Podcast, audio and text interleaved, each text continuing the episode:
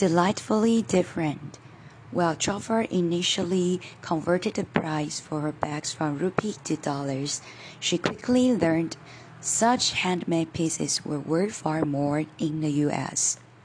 People appreciate Indian fabrics and webs here more than people in India do, Joffre said. Handmade has a lot more value here, perhaps because in India everything is handmade, so they don't value it as much. But symmetry bags aren't for the faint of the heart or those who shy away from sartorial, splendor. Joffre designs her purse with purpose and with unusual texture and colors, like metallic fringe, iridescent beetles, and bursts of sequin explosion.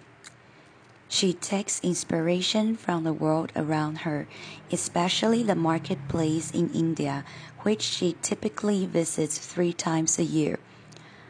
More adjustment. Joffre was a month away from giving birth to her first child when COVID 19 and quarantine hit last March, forcing everyone indoors. My business is targeted at going out, Joffre said. We were really badly impacted. Nobody wants evening bags. But Joffre still had artisans in India on her payroll, and she refused to let them down. So she went from designing $400 purses to design $29 fancy face masks.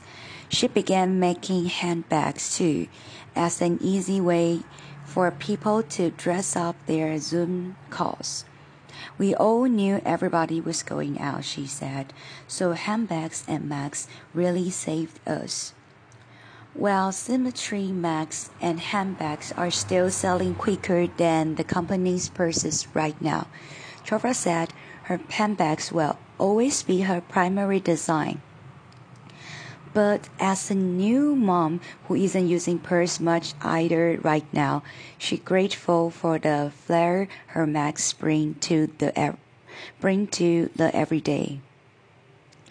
I'm now carrying a diaper bag instead of a handbag, so my one blinging out part is my fast bag, she said.